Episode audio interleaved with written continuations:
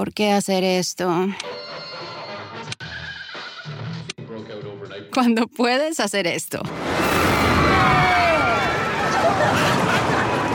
¿Por qué hacer esto? Cuando puedes hacer esto.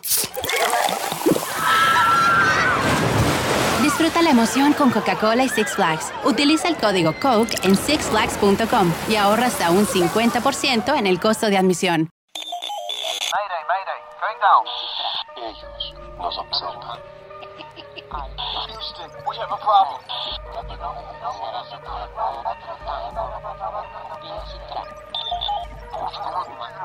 Archivos Enigma, Honduras. Help! Es hora de los archivos Enigma.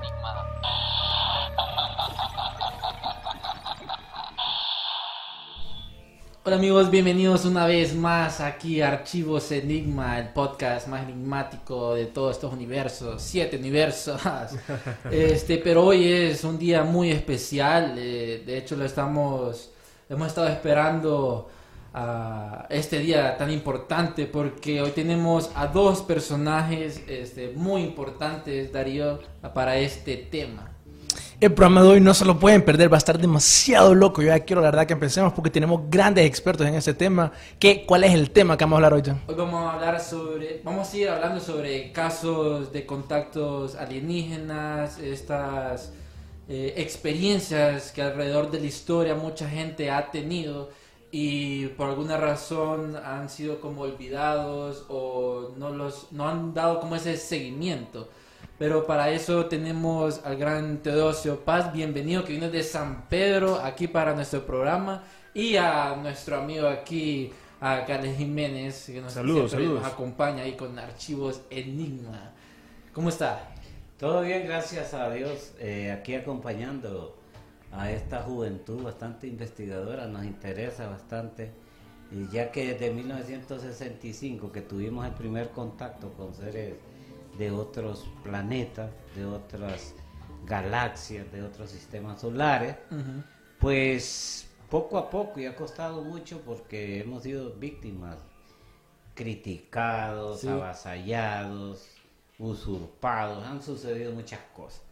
Pero bien, el que se mete en este tema y le dan una misión, porque una cosa es entrar a ser un investigador de ufología, pero otra cosa es ser un contactado y que le den una misión de preparar personal para poder acercar a estos seres luminosos que no son seres como se los han hecho creer a ustedes.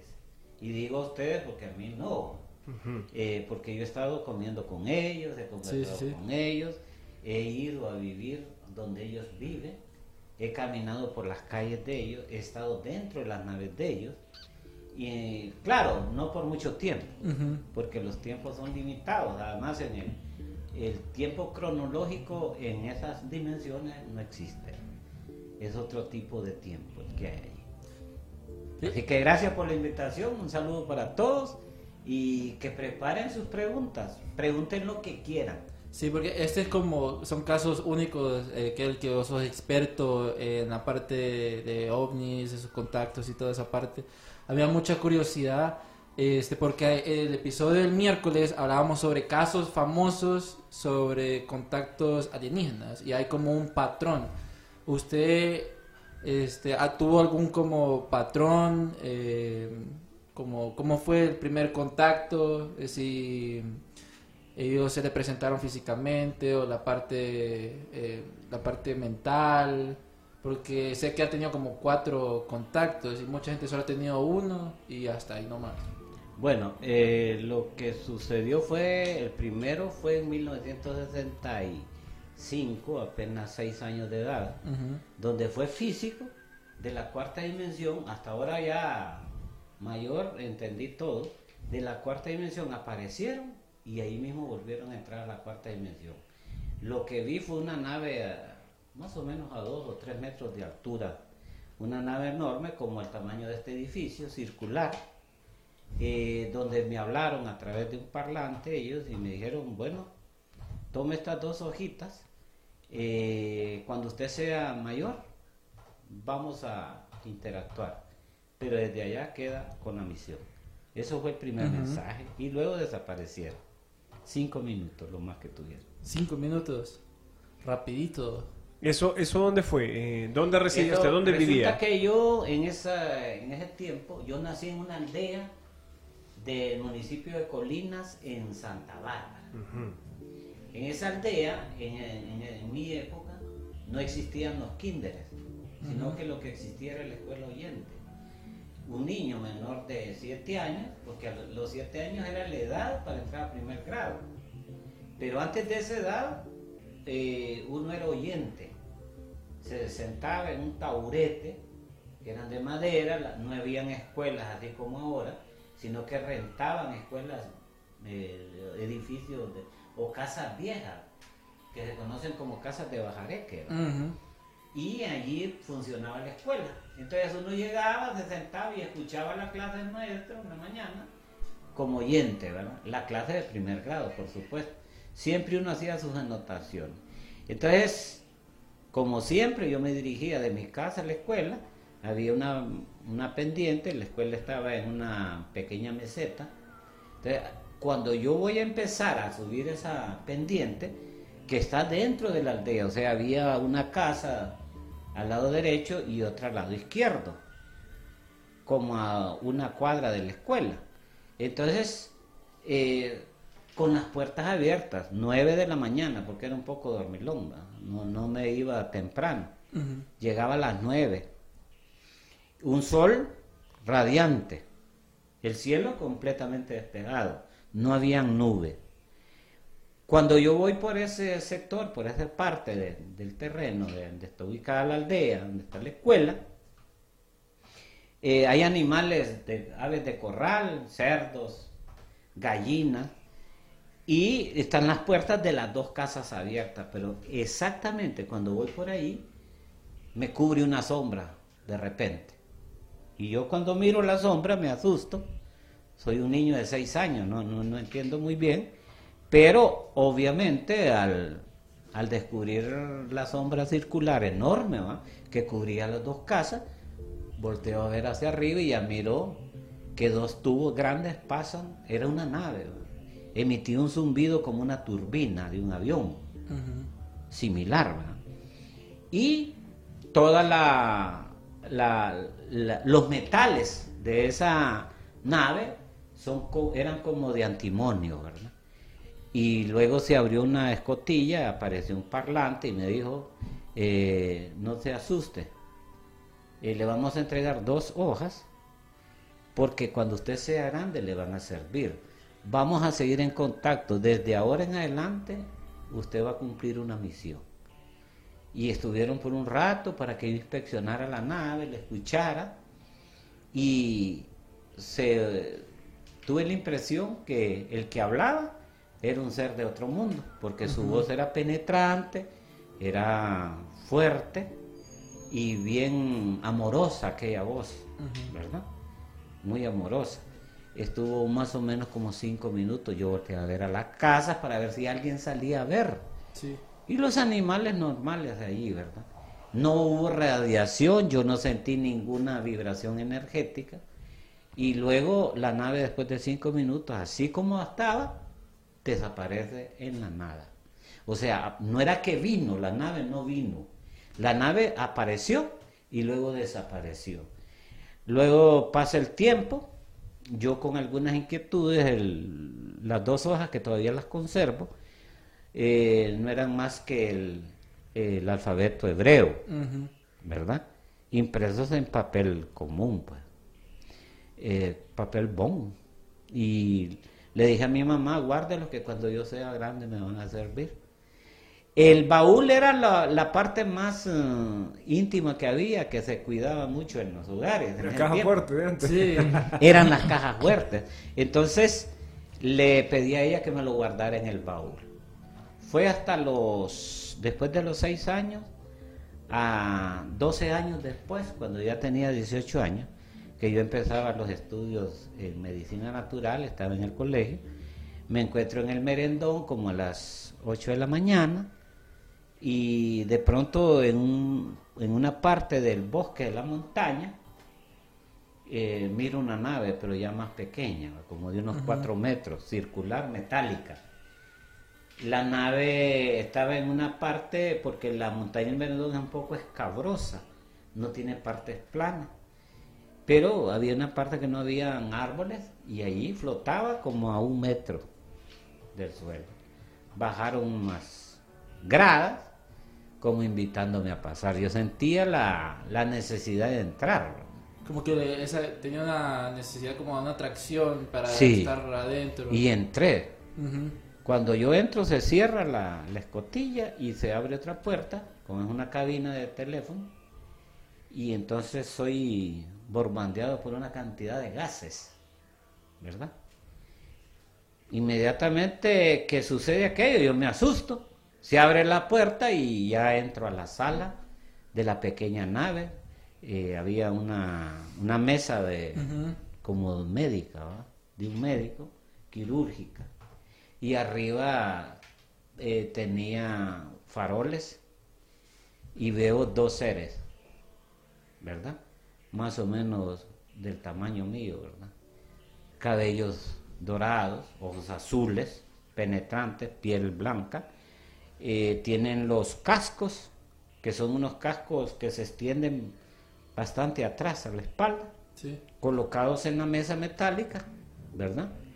Y sus rostros destapados. Su- usan un traje de una sola pieza, no tenía costura. El traje tiene los zapatos ya incorporados, la plantilla. Y entonces eh, me dijeron, no se asuste. Yo soy Coradí y él es Aztlán, somos del planeta Venus. Somos los que llegamos en una nave mucho más grande que esta cuando usted tenía seis años. Ahora ya han transcurrido 12 años, entonces la misión se le empieza a dar a partir de este momento.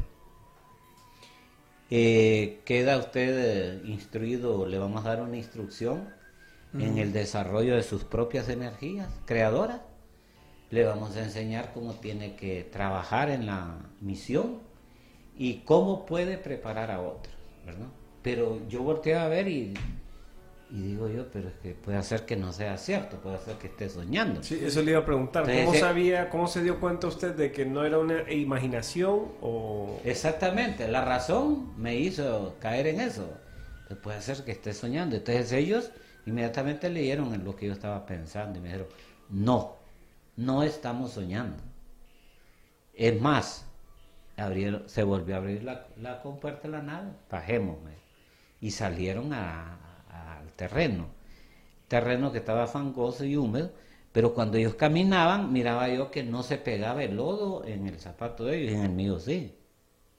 O sea, tienen una especie de electricidad, de energía, que no les permite, eh, Dejar como evidencia, tocar cosas terrenales. ¿verdad? Las huellas eran rayas cruzadas. Sí. Eh, caminamos y anduvimos en el bosque y luego volvimos a entrar a la nave. Yo quise sacudirme, no se preocupe, me solo párese allí. Y cuando yo me paré en la grada que ellos me dijeron, inmediatamente los zapatos quedaron limpios, nítidos. Y volvimos a entrar a la nave. Me dijeron, bueno, de- una especie de, de cosa redonda, como esponja. Me la dieron, chúpelo. Siéntese aquí y me ataron a una silla. Una silla metálica que estaba frente a la camilla metálica. Me sentaron, me ataron y me dieron de chupar aquello. Vamos a ir a conocer los lugares donde usted va a hacer los contactos con nosotros. Entonces, pero en milésimas, así, ¿ves? En segundos. Salimos disparados, y yo chupando aquello, y me dijo, aquí es Omoa, en este lugar puede contactar. Y ahí, aquí es Erandica, el Empira, en este lugar puede contactar. Valle de Ángeles, Tegucigalpa, aquí puede contactar. Que de hecho ese es el campamento Que tenemos para el tener. 7 y 8 de diciembre, que es el último del año. Y luego, a donde está la mosquitia, Ciudad, Ciudad Blanca, fuimos y nos paramos sobre una piedra enorme que hay, como- tiene como una cuadra de tamaño circular, que es una, eh, tiene una simbología. Es como un pentagrama. Sí. El otro me dijeron que está en Sirio y en, en Andrómeda el otro. Hay tres de esos medallones enormes tallados en pura piedra en Ciudad Blanca, no lo han descubierto. Luego volamos a un lugar que se llama La Roca en Choluteca, Copán Ruinas, así, ¿ves? La Jutosa. Anduvimos como unos ocho lugares en Honduras que son centros de contacto. El resto de Centroamérica hay, me dice, pero la misión va a empezar acá. Y luego regresamos a la montaña. Yo siempre pensando aquello, porque me dijeron, no lo voy a soltar, porque se puede desmayar por el movimiento de la nave. Entonces, la nave gira el centro hacia la izquierda y lo de afuera a la contra.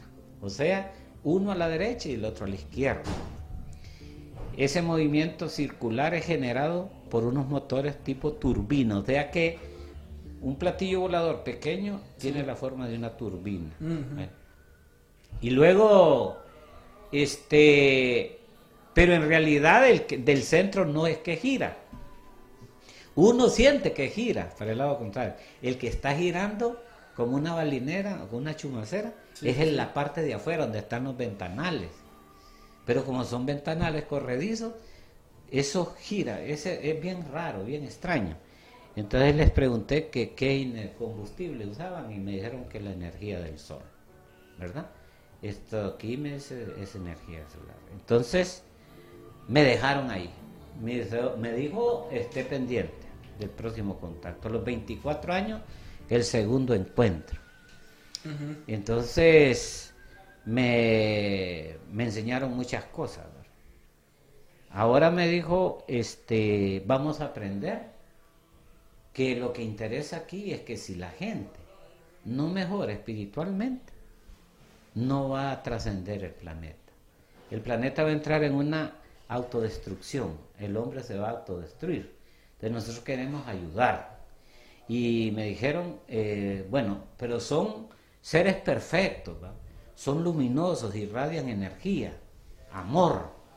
No son seres grotescos, monstruosos, como les han hecho creer a ustedes, ¿va? la ciencia. Eh, existen unos seres que son unos robots, son celulares ellos, tienen hígado, riñones y todo, y ojotes así de vidrio, y cabezones y delgados. Son unos robots que ellos fabrican, me dijeron, en un planeta que se llama Rubodón. Esos robots son los que meten en esas pequeñas naves de 4 metros y hacen experimentos en la maleza, en la ganadería, eh, humanos inclusive, y hasta de minerales. Porque eh, me dijeron que ellos no se arriesgaban, porque inmediatamente si aquí viene un extraterrestre, la policía no tarda 5 o 10 minutos y va a estar afuera Sí. esperando capturarlos para alinearlos, como decimos nosotros, para destazarlos y ver los que tienen por dentro. Son seres perfectos. Los verdaderos extraterrestres son ángeles, son hijos de Dios, son maestros, son seres trascendidos. Yo les llamo hermanos mayores por respeto, pero en realidad les voy a decir, a uno le da vergüenza estar a la par de un ser de esos. ¿verdad? Son extremadamente perfectos, ¿verdad? hablan todos los idiomas y las cosas que hablan son concretas, no como nosotros que redondeamos para dar a entender algo, ellos no. Hay este, algo curioso que acaba de mencionar y de hecho lo hablamos a extracámaras sobre que hay como la descripción que hizo de esos seres. Este, se parece mucho a los, ¿cómo se llaman? Nórdicos. Los nórdicos. nórdicos. Los Los nórdicos. O pleda- Pleiadianos. Ajá. No sé si no, no querés comentar más de eso porque también tocó sobre una descripción más o menos sobre los grises que son eh, como... Son unos robots esos. Ajá, mucha gente dice que viene de los De reticuli. Zeta Reticuli. Eh, eh, eh, eh, bueno, aquí viene a afirmarse va lo que el relato que usted menciona, eh, de, de- también de otras personas, ¿verdad?, que han tenido contacto, donde hablaba de que su encuentro ha sido con eh, personas, ¿verdad?, como usted las describe, ¿verdad?, altas o más o menos de una estatura eh, más o menos prominente, de tez blanca, ¿va? ojos azules. eh, pelo plateado, rubio, blanco, ¿verdad? Con las mismas características de las cuales usted tuvo contacto. Eh, también se mencionaba eh, este, este tipo de entidades, por así decirlo, mecánicas o biomecánicas que están al servicio de ellos que son los que mandan, como dicen, a, a sondear el terreno o a hacer sus experimentos. Es interesante el, el relato que usted menciona, eh, porque se repite en otros tipos de, de- de personas que también han tenido contacto. Sí, bueno, yo tengo que hablar de lo que yo conozco, de lo que he vivido, obviamente. Este, quiero decirles también que eh, los que me contactaron a mí eran venusinos en esa ocasión y siempre continuamos con ellos. Pero luego se sumaron otras, otras humanidades. Por Otros tipos ejemplo, de de, de Ra, de Ra, de Tialgía, un, un sistema solar que hay en los Pléyades. Y Ra es un planeta que el 75% de su población son mujeres y el 25% son varones, son gente perfecta, no es gran cantidad, pero eh, también están en la misión. El que a nosotros nos comanda a través de, los venusinos es Astar Sheran, que es un comandante galáctico de la Confederación Galáctica de Luz. Eh, ellos son los que están con nosotros siempre. En un encuentro que tuvimos en Guatemala hace poco llegaron 38 naves de distintas constelaciones, o sea, de distintas galaxias, ¿verdad? Este, además en el que tuvimos en Copán, donde hizo presencia Coradí, llegó a respaldarme, porque uno de los riesgos más grandes que uno corre como contactar es las evidencias. Ese es un problema grande que tenemos. Nos piden evidencias. Sí, sí, sí. Entonces, eh, resulta que las evidencias no se le pueden dar al ser humano. Un ser humano común y corriente no puede ver un extraterrestre. Sí hay muchos casos. Incluso hay extraterrestres que están viviendo aquí en el planeta. Se camuflajan allí entre la humanidad, en distintas sociedades. Pero nos, en el caso mío yo los identifico rápidamente, porque hay buenos y malos extraterrestres, ¿verdad? Eh, hay diferentes tamaños. Por ejemplo, los de Ganímedes miden casi dos metros de altura. Los que vio, bueno, esta es una imagen de Astar Sheran. Está Sheram. Sí, Sí, más o menos así fue más como... o menos, más o menos. Ese es él. Es un maestro. Eh, tienen distintos tipos de trajes según su eh, categoría, según su nivel, según el planeta o, o la humanidad donde ellos pertenecen. Usted no ha tenido contacto directo con Star Sheram. Sí. Da- da- dato, dato Yo curioso. tengo 12 Ajá. nombres eh, que yo los he entregado en, los, eh, en las reuniones que he tenido Sí. con los eh, compañeros, hermanos aquí en la tierra, que hemos ido a campamentos, donde los invoco, los llamo. Entonces está Carcherán, Antarel, está Dorigone, eh, Suaro, está eh, Alanizo, está otro extraterrestre que se llama Medrak, Serlac. Oxal, ¿verdad? Eh, y otro que se me escapa, pero son 12. Sí. 12 seres que estamos en contacto permanente. El último contacto que tuve con ellos telepáticamente. Quiero decirles que hay distintas formas de contactar un ser de otro mundo. Puede ser a través de mensajes mentales, puede ser a través de canalizaciones, puede ser telepático, puede ser físico. Sí, sí, Y sí. hay primero, segundo, tercero, cuarto, quinto y sexto grado. ¿Mm? Entonces, eh, por ejemplo, en el último encuentro que tuvimos en Ciguatepeque, Sí. una muchacha que era primera vez que llegaba al encuentro, eh, recibió una canalización de brillón. Hay uno que se llama crillón y hay otro que se llama brillón. Brillón es, está en el comando galáctico. Y el mensaje que recibió ella, incluso recibió ya el primer plano para que podamos empezar a construir nuestras propias naves. Fí- fí- Eh, qué curioso eso. Solo, este Darío, la gente nos está escribiendo para que puedas leer los comentarios. Y después le vamos a dar un dato curioso de Astar Sheran. y- Star Sheram. Eh, no, una pregunta así rápida. ¿En Ciguatepeque, en Mumuya? ¿O dónde es el contacto en Ciguatepeque? En Cigotepeque lo hicimos en una montaña, en un lugar que se conoce como Potrerillo. En vez de Potrerillo, eh, las Tres Lagunas se llama para hacer Las exacto. tres lagunas. Sí, mira, aquí nos comenta José Luis Sánchez, dice, excelente, les felicitamos por llevar personas tan cultas en lo espiritual. Dice Xavier Tercero, Don Teo, saludos desde San Pedro Sula. Se le admira Bueno, por su gran compromiso por el prójimo y su gran labor. Tiene fans, Gracias. tiene fans. Sí. Eh, todo eso, ahorita quería hacer una pregunta. Me parece fascinante las historias que usted nos está co- comentando, así como habla del comandante de las confederaciones de la luz y todo eso. No sé si usted tiene alguna información, tal vez, como de que si ahorita la Confederación de la Luz tiene como una, digamos, tiene un montón de actividades para, por decirlo así, elevar a la, espiritualmente al planeta Tierra, porque eso es lo que se dice ahorita en el mundo de teorías de conspiración, que hay como misiones, así como usted dice que tiene su misión, que hay personas que quieren levantar espiritualmente al planeta. Bueno, de hecho, alrededor del planeta están girando las naves. Eh, arriba, en la cuarta dimensión. Y es que este es un tema bastante profundo. Eh, Los extraterrestres verdaderos, ellos se desplazan en la cuarta dimensión. Se hacen en la, físicamente, se materializan en un momento dado, o aparecen así como me han aparecido a mí, eh, entran a la tercera dimensión y todo el mundo lo puede ver. El asunto es que arriba hay una, una nave nodriza, se llama Agenore 33. Está en la cuarta dimensión, por eso no lo pueden ver los científicos. ¿Cómo se llama? Pero tiene 400 a 500 pequeñas naves de distintas formas, tamaños y de distintas épocas. Porque hay naves allí Sí. hasta de hace 3.000 años. Si puedes repetir otra vez eh, la nave que había dicho.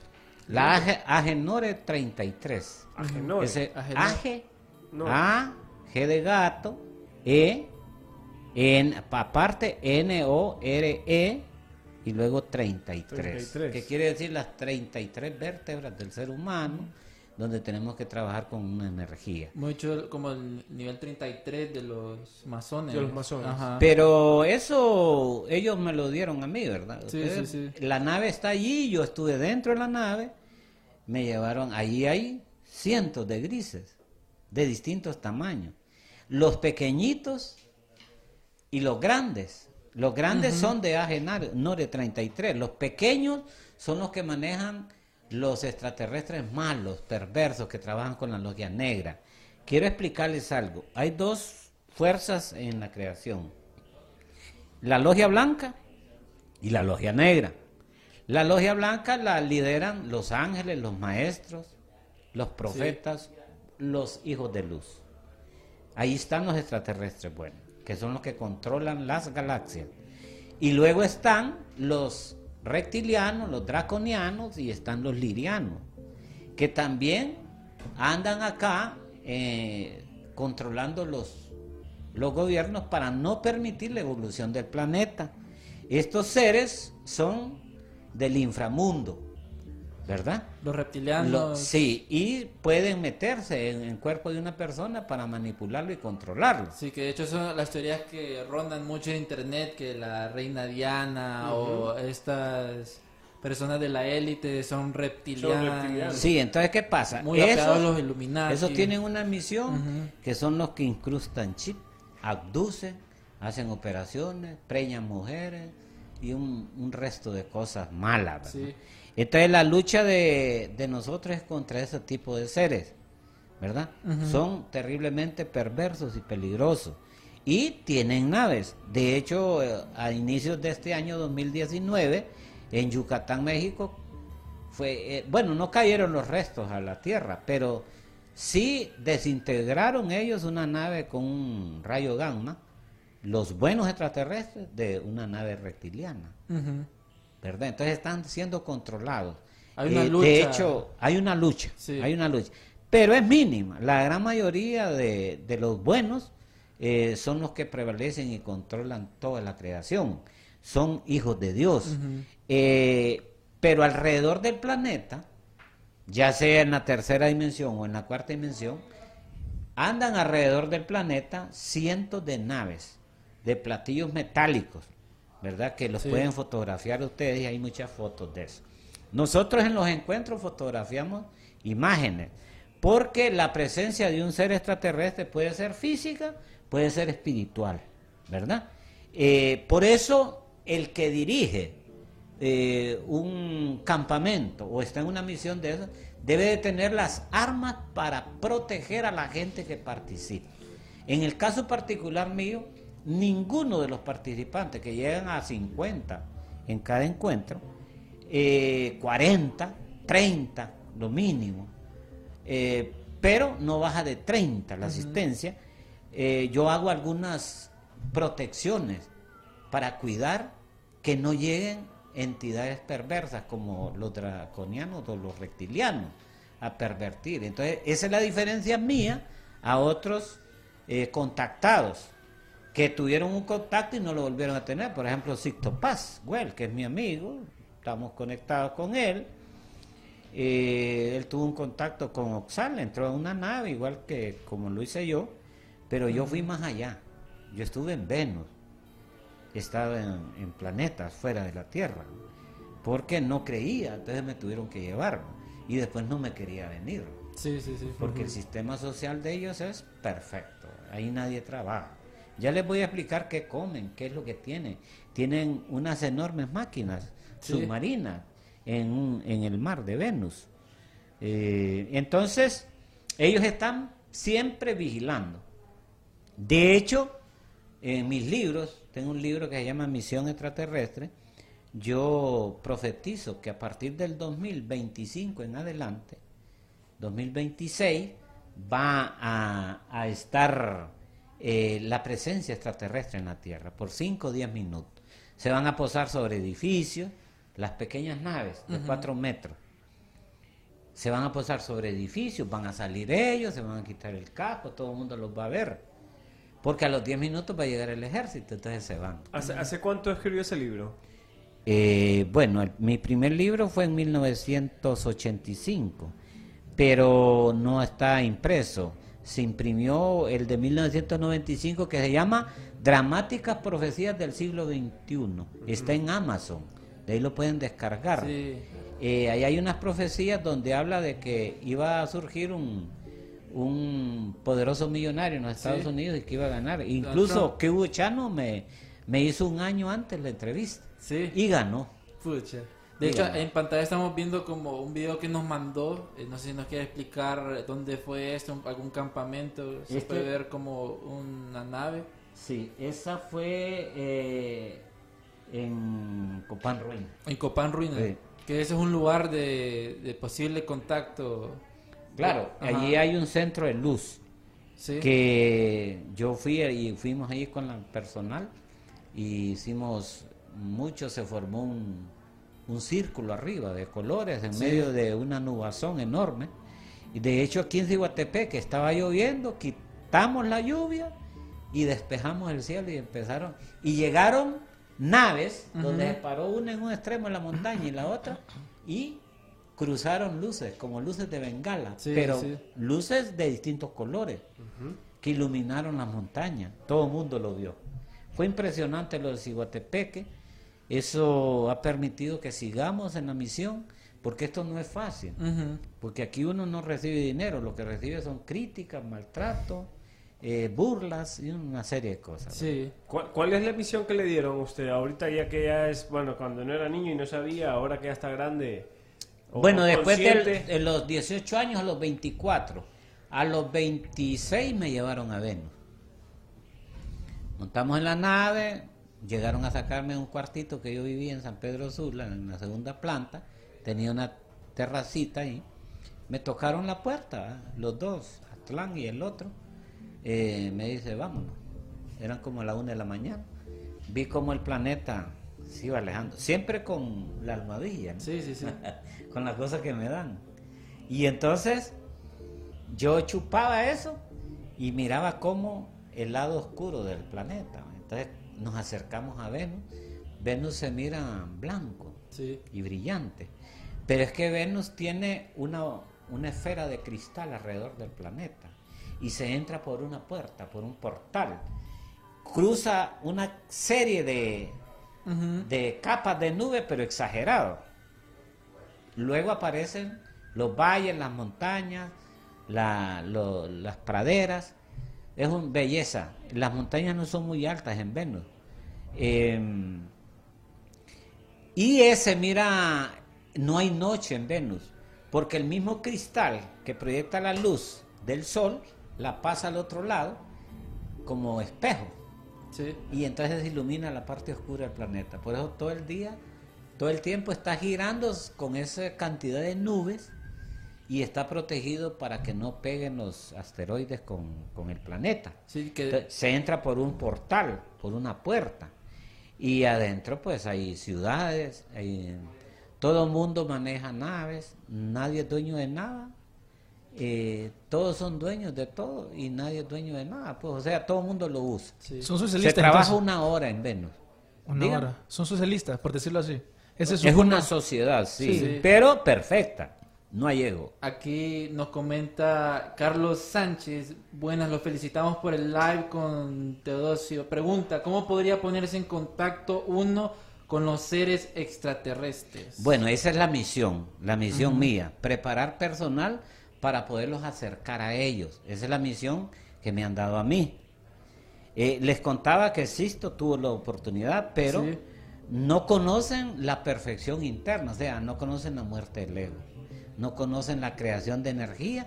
Tenemos que energizar nuestros cuerpos a través de la energía del cuerpo, que es una práctica que se hace, y luego empezar a trabajar con amor por el resto de la humanidad.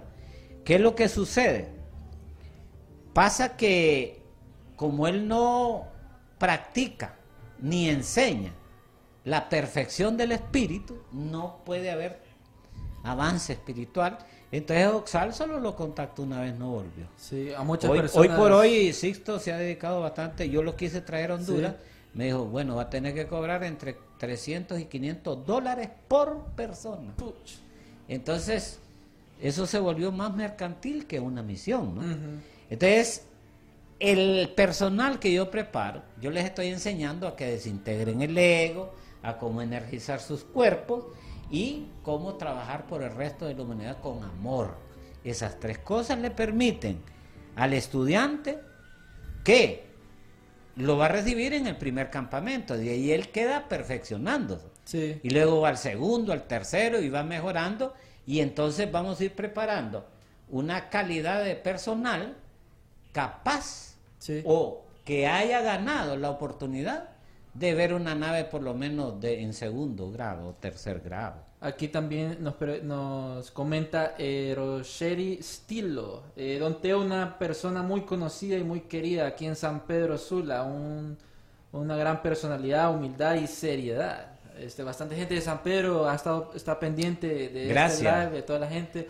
Gracias. Los invito a ustedes que nos den preguntas, que cualquier cosa que le quieran preguntar aquí a, a Karel, a cualquiera de nosotros, a, a Teodosio sobre estos, estas experiencias de contacto extraterrestre.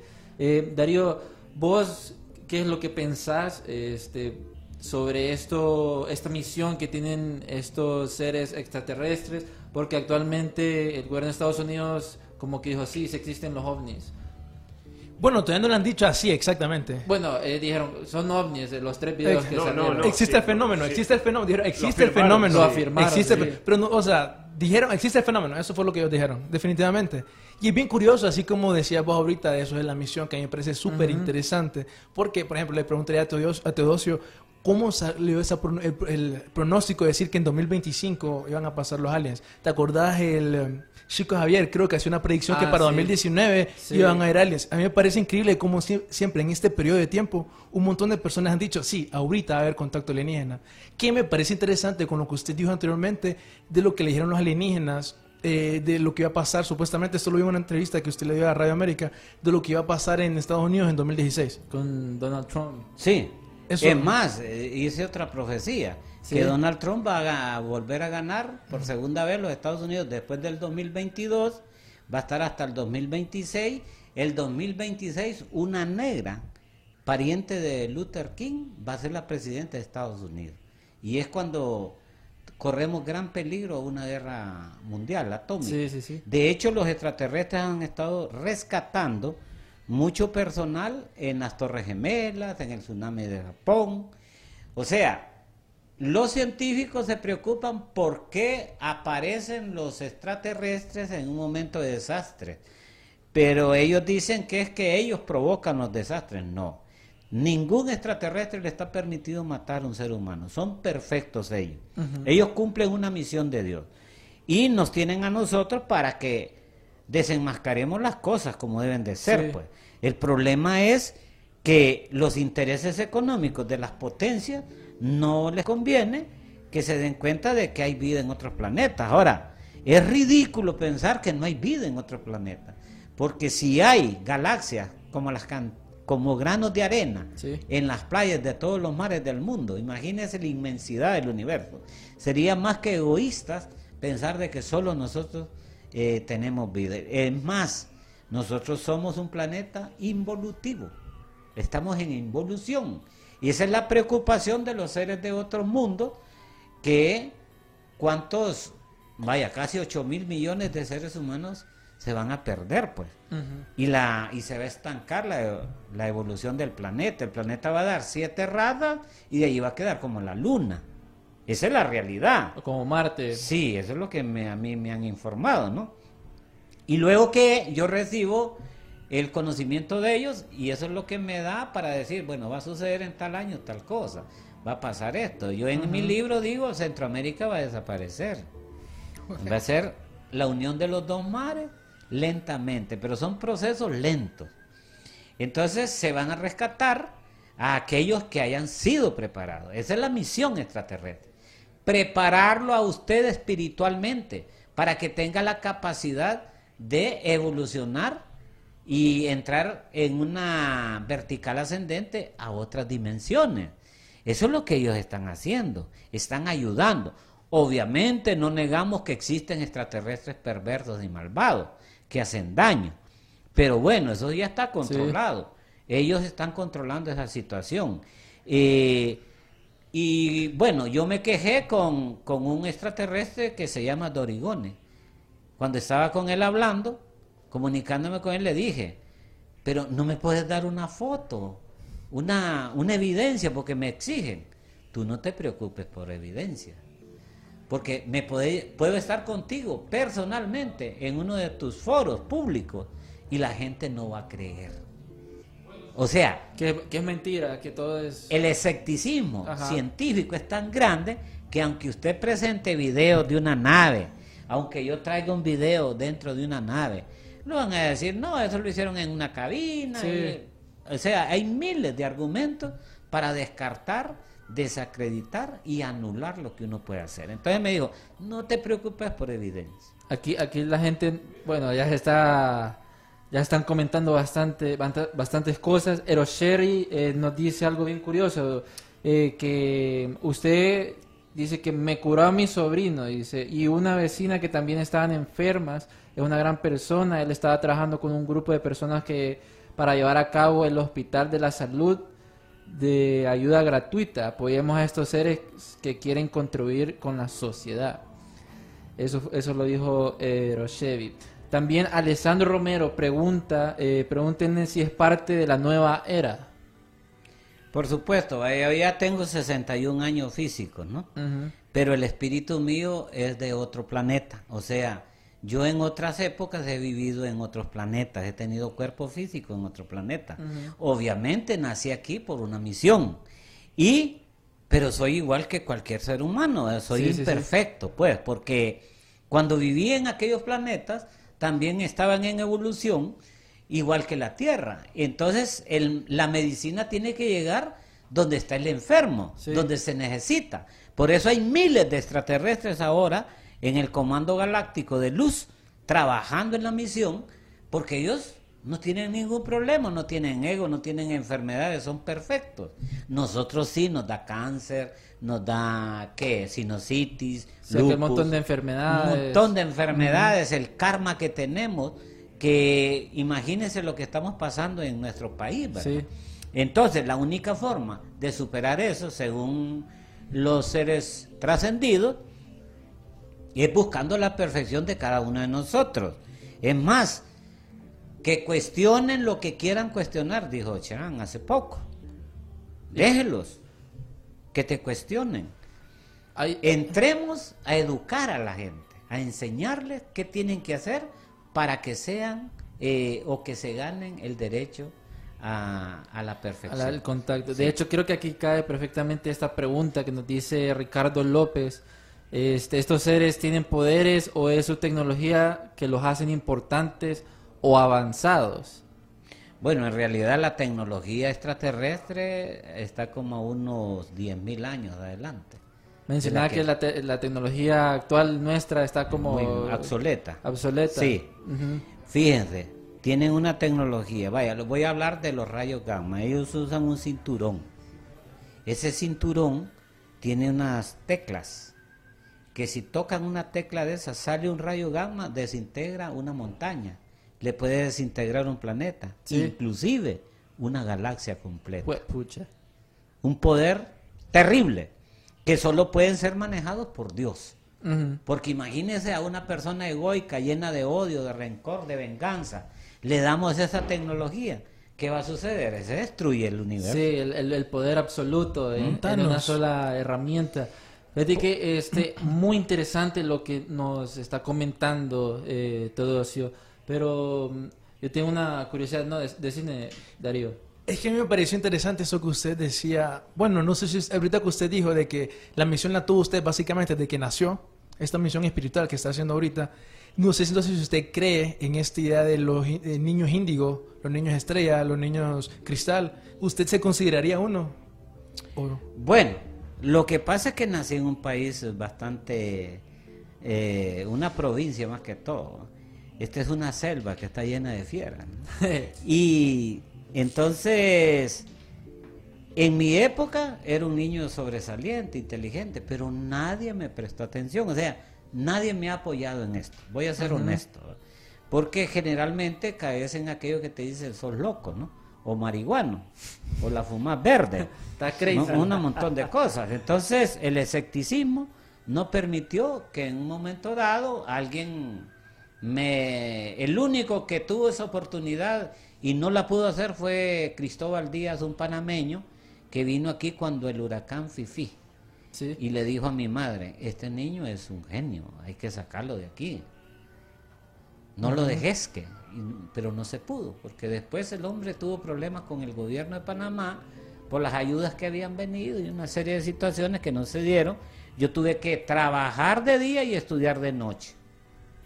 Y en distintos colegios para poder graduarme de bachiller y luego sacar, eh, estudiar naturopatía. Yo soy naturópata y, y luego, pero no, no voy a negar, me han dado fórmulas los seres de otros mundos para poder curar enfermedades, ¿verdad? Entonces, queremos crear el Hospital de la Salud. Sí. Eh, no se puede porque nadie cree en eso. Sin embargo, es una misión. Y los extraterrestres les interesa que se instale en un lugar para ellos establecer una nave y entrar y salir ahí a cualquier hora. Sí. ¿Qué les parece? Eh, una, bueno, no sé. No, la, la pregunta de los, de los, de los ahí son más, más Sí. tienen prioridad. Sí. Bueno, es que aquí no, Irma, que de hecho eh, fan destacada, nos ha preguntado qué profecías le han comunicado y que se han hecho realidad. El triunfo de Donald Trump, el Ajá. tsunami de Japón, la destrucción de las Torres Gemelas, lo de Bin Laden y lo del otro señor de Irak, creo que era, eh, que lo colgaron. Saddam Hussein. Saddam Hussein. Saddam Hussein, Ajá. eh, además de los saqueos de supermercados Sí. que ya se han cumplido y otras que faltan por cumplirse. Falta el triunfo de la negra en Estados Unidos, pariente de Luther King, el, la, vamos a decirlo aquí, la, el, el nuevo, la reelección de Donald Trump Sí. por otro periodo, que eso está por cumplirse. Eh, el hundimiento de Centroamérica desde Yucatán hasta el pegue de Colombia, ¿Y cuándo será eso? mm, no es todavía. No es todavía. Falta mucho, sí. Pero sí se va a dar. Sí. Eh, otra profecía que les voy a dar, a partir del 2030 en adelante, eh, las sociedades, los países, van a vivir como en una burbuja, allá por el 2045. Sí. donde ya no va a haber eh, afuera vida, porque va a ser demasiado el calor. Muy contaminado van a todo. tener unas burbujas de cristal enormes, gruesas, para que el- no las derrite el calor exacerbado que va a haber afuera. Entonces esas sociedades ahí van a tener vehículos y van a vivir dentro de esas burbujas, que van a ser ciudades burbujas, tanto dentro del mar como fuera de la tierra, con poca población. Estoy hablando ya eh, más de las tres terceras partes de la humanidad ya había fracasado para entonces. Entonces yo ya no voy a estar para esos tiempos, pero eh, Bajar el eso mensaje. viene. Ujú. ¿Cuánto- Y na- la humanidad no va a pasar más del 2050 o 2060. Ujú. El, la vida de ahí para allá va a ser terrible, incluso esa burbuja que va a ser una empresa. O sea que los gobiernos se van a ir mercantilizando y uniéndose como empresas. Ahora están haciendo una empresa para poder llegar a Marte, pero van a establecer la, la base ahorita en la SpaceX. década de 2020, 2030, en la Luna, para poder viajar a Marte, pero no lo van a lograr, ¿verdad? No van a poder llegar a Marte. Cuando, cuando usted tiene este tipo de, de- de mensajes, profecías, ¿cómo, ¿cómo es la comunicación? ¿Cómo recibe? Bueno, ¿Cómo yo se- cómo se recibo a con través ellos? del plano astral. Cuando tú te acuestas, sale el cuerpo y yo me reúno con ellos. Eso, un, via- platicamos. un viaje astral, entonces. Viajes astrales. Pero también son mentales a veces. Por ejemplo, la de la que tuve este mes de agosto fue telepática. Se posaron detrás de una nube. Solo yo sabía que ahí estaba. Entonces me estaban hablando telepáticamente. Mira, el otro año tenés que hacerte seis campamentos, cada dos meses uno, en los lugares que te hemos dicho. Eh, vamos a llegar a Tegucigalpa, ahí al Valle de Ángel. Probablemente nos acerquemos un poco más y cuestiones por el estilo. 7 y 8 es el campamento. 7 y 8 es el campamento de diciembre aquí en Valle de Ángeles, en el ICE, en el Instituto de, de, de Sociología. ¿verdad? El ICE, que se conoce como la Escuela Agrícola de, de allí de Valle de Ángeles, en la aldea Cerro Grande. Vamos a empezar a las 2 de la tarde el sábado y vamos a terminar a las 11 de la mañana, después de los testimonios, porque en Ciguatepec así sucedió. Es más, le mandé unos videos de cómo una paloma blanca pasa dentro del escenario y allí no hay entrada para ver. Ujú. y no físicamente nadie la vio, pero en el video sí aparece y aparecen los eh, las luces que nosotros le llamamos comúnmente orbes, que son orbes. espíritus de ángeles de ellos. De hecho, cuando yo empiezo, perdón, Ajá. cuando yo empiezo un campamento, empiezan a manifestarse ellos. En Guatemala no habíamos ni llegado al volcán cuando ya mi esposa fotografió una nave, que ahí la tenemos. Hay algo curioso porque además de, de esos contactos, y usted dijo algo de los viajes astrales y todo, sabemos que usted mencionó ser exorcista. Sí, yo manejo la parte paranormal. Ajá. Porque he enfrentado casos de, de problemas que no los puede resolver la iglesia católica. Ujú. Entonces me he visto obligado a sacar esas entidades y mandarlas para el bajo mundo. Eh, he, dado conferencias sobre la parálisis del sueño, Sí. del desdoblamiento astral y de los déjà vu. De los déjà vu y todo En eso. El Salvador hace poco tuve una conferencia y aquí pues no, no hemos podido dar una conferencia pública de este tipo.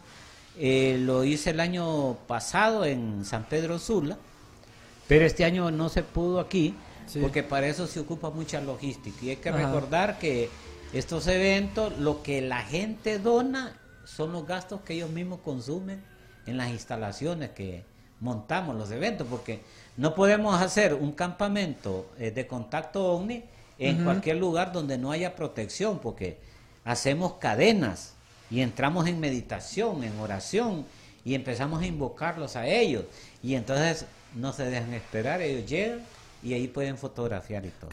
Este, a Extracama nos comentaba sobre, em, porque hablando de protección, de un cristal que... Es que hay varios tipos de protección. Va, va a depender obviamente del, del- del- del grado de conocimiento del- de, la persona que llega a practicar. Va siempre con buena intención. Sí. Hay protecciones eh, espirituales, como dicen. Hay protecciones mentales. perdón, protecciones mentales a través de una proyección mental. Eh, hay protecciones físicas a través de amuletos, cristales, ¿verdad? Que también las mismas personas pueden prepararlos. Eh, eh, y eh, obviamente va a depender según el, el- el tipo de acción que va a realizar. Como bien usted dice, ¿va? cuando usted hace la- sus campamentos, usted hace una serie de protecciones, ¿verdad? Para, para todas las personas para no ser atacadas. ¿va? Entonces, va a depender siempre va del, del tipo de, por decir así, de trabajo que se va a realizar. Eh, y obviamente va al grado de protección. Esa es la diferencia que hay entre un campamento que yo realizo y un campamento que puede realizar otro contactado, que tal vez fue contactado una vez en la vida. ¿no? Porque el asunto es el riesgo que corren las personas. Sí. Y aquí debemos de actuar con responsabilidad. Es una gran responsabilidad. Porque en El Salvador eh, hicieron la vez pasada un campamento donde cayó en trance una de las participantes. Pues, y empezó cae en- a en- en convulsionar shock. como poseso. Ajá. Y eso es de la logia negra. Entonces, en el caso particular mío, eso no sucede. ¿verdad? La gente recibe curación de enfermedades. Tiene un baile de la Pachamama, ¿verdad? tenemos una cadena de la Pachamama que le hice- la hemos, la, siempre la hacemos los domingos, donde los que están enfermos ahí se curan. De Pachamama, cualquier enfermedad. para la gente que no sabe qué es Pachamama, es eh, la madre tierra, ¿verdad, Kyle Darío? Nombre, nombre que se le da a la madre tierra. O Gaia, ¿no? En- Como Gaia. Hay diferentes... Hay diferentes Merla, eh, Ur también.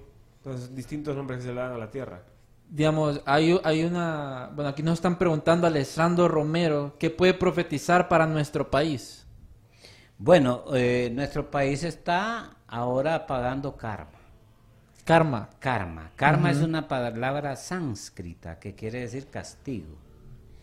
El castigo existe a nivel individual, a nivel familiar, a nivel local, a nivel de sociedad, a nivel de municipio, a nivel de país y a nivel de continente, y no digamos a nivel planetario. Entonces, eh, esa es una realidad. El- nuestro país, pues en realidad, eh, cuando a mí me preguntaron la vez pasada, bueno, y en las elecciones, eh, ¿quién va a ganar? Pues obviamente, violando la ley, le va a quedar el que está. Y así sucedió. Y lo dije en Kibuchano, ¿no? En un programa de televisión. Y así pasó, pues. Entonces, Honduras todavía eh, tiene que pagar mucho karma, porque se está mutilando la gente. La gente la mutilan y la tiran en una bolsa de nylon en las cunetas. La criminalidad es tan grande en este país Ya es que hemos sido escogidos a nivel mundial como el número uno. ¿no? Sí. Entonces, imagínense todo ese karma que se gana. Un país para que pueda trascender sus problemas tiene que empezar a mejorar su conducta de carácter, su psicología negativa y convertirla en una psicología positiva, ¿no? Esa es la misión de nosotros. Eso es lo que estamos haciendo. Tenemos una escuela donde le enseñamos a la juventud Sí. cómo poder eliminar el ego. Ese, miren, nadie con ego adentro va a poder ver un extraterrestre. Así de sencillo. Necesitamos que la persona vaya cambiando su forma de ser, su carácter. El recto sentir, el recto actuar, el recto pensar. Necesito que este personal que llevamos a los campamentos queden trabajando después de ahí.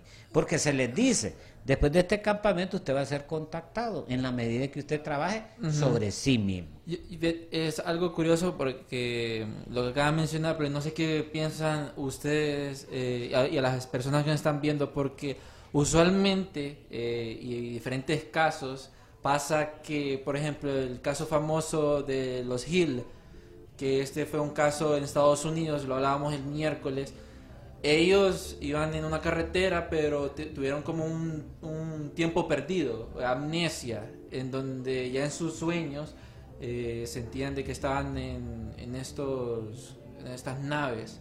Muchos de los contactados eh, tienen este como tiempo perdido. Eh, no tienen una iniciación, como lo dice usted, sino son como interceptados, eh, los raptan, tienen un mensaje, pero no les dicen nada. Eh, eh, pero es que ahí hay que aclarar que un contactado es una cosa y un abducido es otra cosa. Sí. Entonces, el caso de Barney y Betty Hill fueron abducidos. Y un contactado prácticamente es eh, algo voluntario, por así decirlo. Eh, que hay conciencia de que hay una comunicación, no que hay un rapto, porque va en contra de tu voluntad. Hablaba sobre, a extracámara, sobre un nivel de frecuencias. eh, Sí, la mayoría, de la, mayoría de los contactados, eh, de lo que yo he investigado, eh, ellos mencionan que tienen que tener una preparación y elevar la frecuencia vibracional de ellos para poder entrar en contacto con entidades extraterrestres que tienen una frecuencia vibracional aún mayor que la del ser humano. Pero eh, ellos también dicen que tienen que los extraterrestres tienen que bajar su frecuencia vibracional para poder estar en sintonía, Sí. por así decirlo, con, con el contactado. Y para eso tiene un tipo de preparación. No sé si usted... Es correcto lo que él dice. Eh, lo que yo acabo de mencionar, que a mí me, me dan una cosa para que yo preparar mi cuerpo físico para la vibración energética. Por eso es que ellos eh, van a ver ustedes ciertas naves que tienen eh, alrededor un- una protección energética que, bueno, tiene nombre, le dicen plasma Ajá. le ponen el nombre de plasma.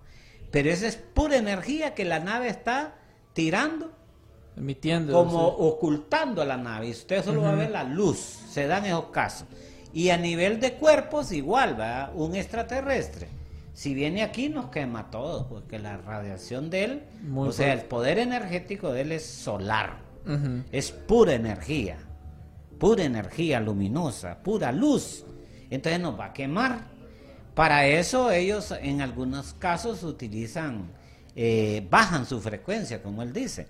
La abducción sí existe, pero la abducción es donde la persona cae inconsciente y no se da cuenta de lo que le hacen, ¿no? Y lo pueden llevar a una nave, lo jalan a través de energía. Hay varias formas, pero generalmente los buenos extraterrestres no hacen este tipo de trabajo. La misión de ellos es estar alrededor, venir aquí, Como cuidándonos, eh, protegiendo. guiándonos. Es protección más que todo. Y entonces nos tienen a nosotros, pero en el caso particular mío, para que les vayamos enseñando a ustedes cuál es el camino de preparación Sí. para poder estar frente a un ser de esa categoría. Un dato curioso que de hecho este, mencionábamos, bueno, iba a mencionar sobre Ashtar, que fue, eh, de- dice Ashtar Sheran, es el nombre dado a un extraterrestre o a un grupo de seres con los cuales un número de personas afirman haberse canalizado. Este dato, George Van eh, Tassel, un ciudadano nor- norteamericano, afirma ser el primero en haber recibido un mensaje en el año 1952 proveniente de Ashtar. Desde entonces muchas aserciones sobre Ashtar han aparecido en distintos contextos.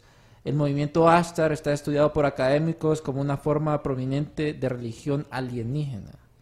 Bueno, como les digo, la mente del ser humano, como puede dar para un elefante, puede dar para una hormiga, una pulga, ¿verdad? Hay un gran eh, espacio ahí. Pero eh, la verdad es que algunas personas que han sido canalizados, o sea, que ellos han considerado, ve, este puede servir, le vamos a mandar un mensaje Sí. para que lo transmita. Eh, si no tiene el conocimiento de que él tiene el ego, o sea, Ajá. de que es una persona egoísta, vengativa, que tiene todas las bestias que nosotros conocemos, y no hace nada por quitárselo, obviamente eso se pierde con el tiempo. Una- Inclusive el, el contacto. Ujú. Una pregunta, porque el tiempo es como un Vuela. flash, vuela, ¿verdad? Este, hablamos sobre alienígenas, sí, bastante rápido, sobre los alienígenas, eh, ¿cómo se llama? Alienígenas ancestrales, que hablamos de eso. Eh, ¿Usted piensa que estos seres eh, alienígenas extraterrestres, diferentes razas, han estado desde el inicio de la humanidad como guiándonos? ¿Le han dado información como a, civilizaciones como las mayas, Egip- egiptos, eh, atlantianos, pues se podría decir? Ninguna cultura que ha sido evolucionada en la historia eh, ha dejado de tener contacto con seres de otro mundo. Eh, incluso antes de que la Tierra existiera ya ellos estaban trabajando, porque el trabajo no solo es con la Tierra, hay otros mundos Sí. que se están trabajando, eh, porque hay de todo. en la viña del Señor, ¿no? Entonces el trabajo se está haciendo en otros planetas desde hace miles de años. Entonces esas culturas sí han recibido asistencia de otros mundos, por supuesto, como la maya, los incas, los egipcios. Ajá, Ahora entiendan ustedes cómo van a mover una roca que pesa 20, 30 toneladas de peso, que no hay Las pirámides. Ajá. Actualmente, con el gran modernismo que grita la humanidad, Sí. capaces de mover una roca de ese tamaño. Y sin embargo, en aquellos tiempos se... ¿Por qué? Porque conocen eh, una energía cuántica, una energía que se llama electromagnetismo. Y esas fueron enseñadas por seres de otros mundos, por supuesto. Pero quería hablarles de cómo funcionan esos mundos, ¿verdad? Porque eso es importante que la gente lo conozca. Ellos comen pescado, frutas, vegetales y verduras. Esa es la comida. Mueren a voluntad y nacen a voluntad. Son perfectos en todo el sentido de la palabra. No construyen edificios como nosotros. Nosotros construimos uno, de ahí nos en- subimos, hacemos el segundo, el tercero y vamos arriesgándonos. Ellos vienen y construyen uno y lo meten abajo. Construyen el, el otro, el otro y lo van subiendo, pero todo es abajo. Ajá. Solo trabajan una hora, se transportan en unas bandas electromagnéticas sí. donde usted solo se para y esa banda lo lleva. Y de un lugar ya más distante, entonces utilizan las naves. Cualquiera puede usar una nave. Nadie es dueño de nada, todo es de todos. Eh, los comedores son públicos. Como no hay noche, al darle sueño se acuesta, oscurece un una esquina y ahí ya se sabe que hay que respetar porque ahí hay un hermano durmiendo, ¿no? Ajá. o una pareja durmiendo. Para bañarse se mete uno en unas especies de Cilindros. Unos cilindros así parecidos a los escáneres Ajá. y ahí es eso lo limpia uno. Los trajes son de una sola pieza, ¿verdad? Y luego viene el casco. Eh, va a un comedor, la comida sale por por una uno aprieta una tecla y sale verde, rojo, según lo que uno quiera comer.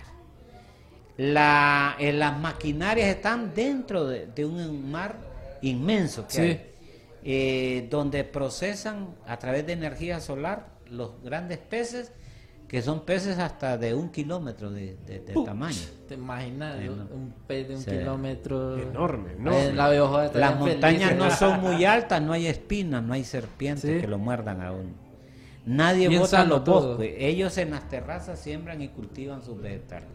Es, es curioso porque es que, bueno, es una alimentación, una vida muy... Yo lo miro así como demasiado perfecta. Sí. Demasiado perfecta para el entendimiento humano. No sé qué, qué opinas, Darío. Definitivamente dicen que comer así es saludable, ayuda a que vos subas tu Sí. frecuencia, cosas así. Entonces, para Honduras, para el que pidió la, la profecía, sigue el periodo del actual gobernante. Eh, obviamente van a haber cambios. Sí. Solo no pueden resolver el problema porque es una pugna política entre izquierda y derecha. Mientras existe una amenaza izquierda, Estados Unidos, que es el que domina estas parcelas, no va a permitir eh, entradas de, de doctrinas eh, materialistas. ¿verdad? Eh, mientras esté la amenaza de izquierda, eh, va a estar la derecha siempre haciendo que nosotros paguemos caro. Así que el cambio se puede dar en el país si cada uno de nosotros empieza a cambiar su forma de ser. Entonces Sí. vamos a modificar el, cam el karma y va a haber más trabajo, más inversión y vamos a mejorar. Pero hay que vivir en paz, en armonía, para lograr esas metas. El karma va a seguir en Honduras todavía para el año 2000, 2000. e incluso después de las elecciones. Pucha, esto ha sido como súper interesante, Darío. Carol. Mucha información, sí. Este, todo eso, muchísimas gracias por estar aquí en el programa. No sé si quieren eh, comentar algunas cosas ya para terminar. Y, y este programa va a estar en Spotify. De hecho, lo van a estar escuchando bastante gente, bastante gente. Y a todo eso lo vamos a estar invitando este pronto. Puede ser por Skype porque él vive en San Pedro. Sí. Darío, ¿qué? No, sí, este, la verdad, gracias por compartir su increíble testimonio. Que la verdad, mucha gente se puede burlar de todo esto, pero no, como usted mencionaba antes, que a veces la gente no cree en la evidencia. La verdad es que el testimonio es evidencia.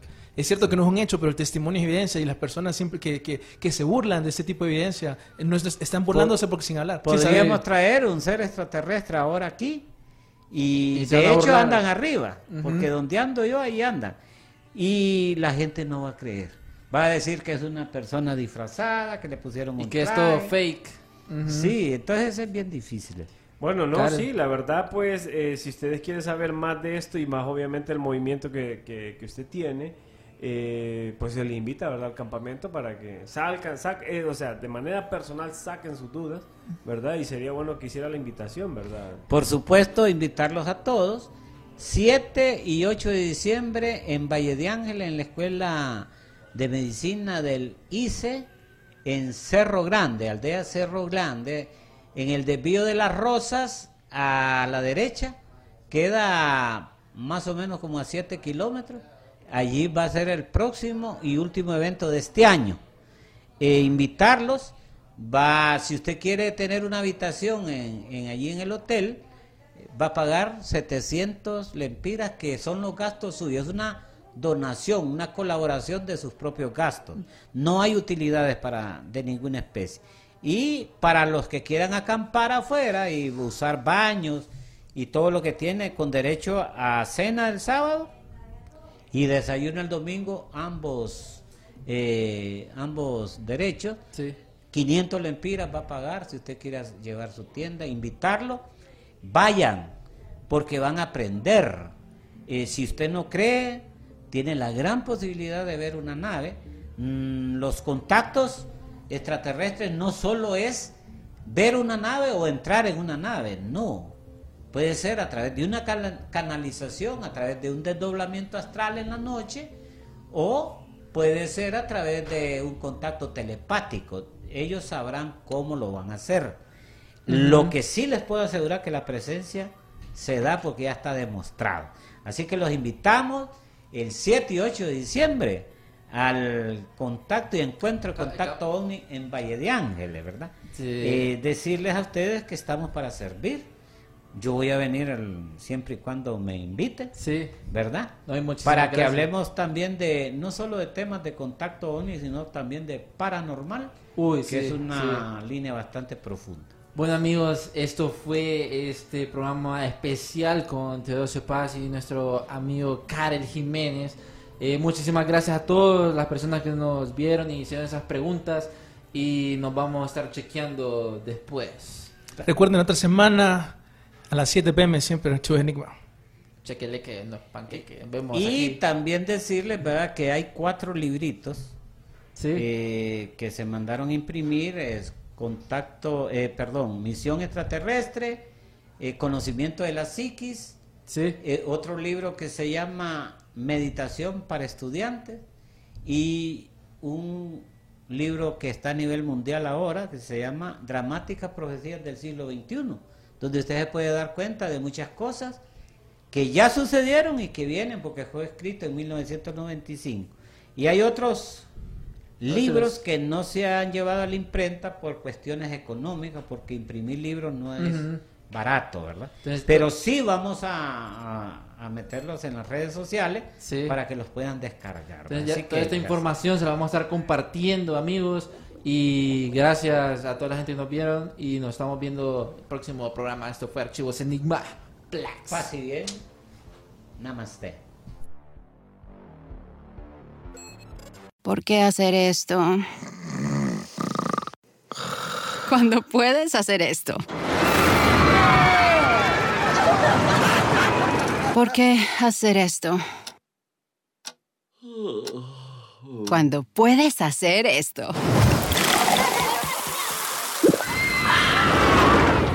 Disfruta la emoción con Coca-Cola y Six Flags. Utiliza el código COKE en sixflags.com y ahorra hasta un 50% en el costo de admisión.